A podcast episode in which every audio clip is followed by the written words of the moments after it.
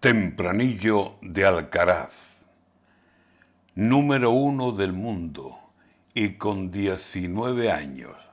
Vaya carrera que lleva el muchacho. Carlos Alcaraz se llama y es por más señas murciano. Ha ganado el Open USA y puede llegar más alto. De pelotas muy bien puestas andamos aquí sobrados. Si bien las pone Nadal, Alcaraz tampoco es manco. Qué desgracia que en España no vaya todo rodando como en las pistas de tenis, que ahí somos gentes, mandamos. A ver si aprenden algunos de los que están en el mando de nuestros grandes tenistas a sujetar bien el mango y a colocar las pelotas donde vencer al contrario. ¿Los contrarios quiénes son?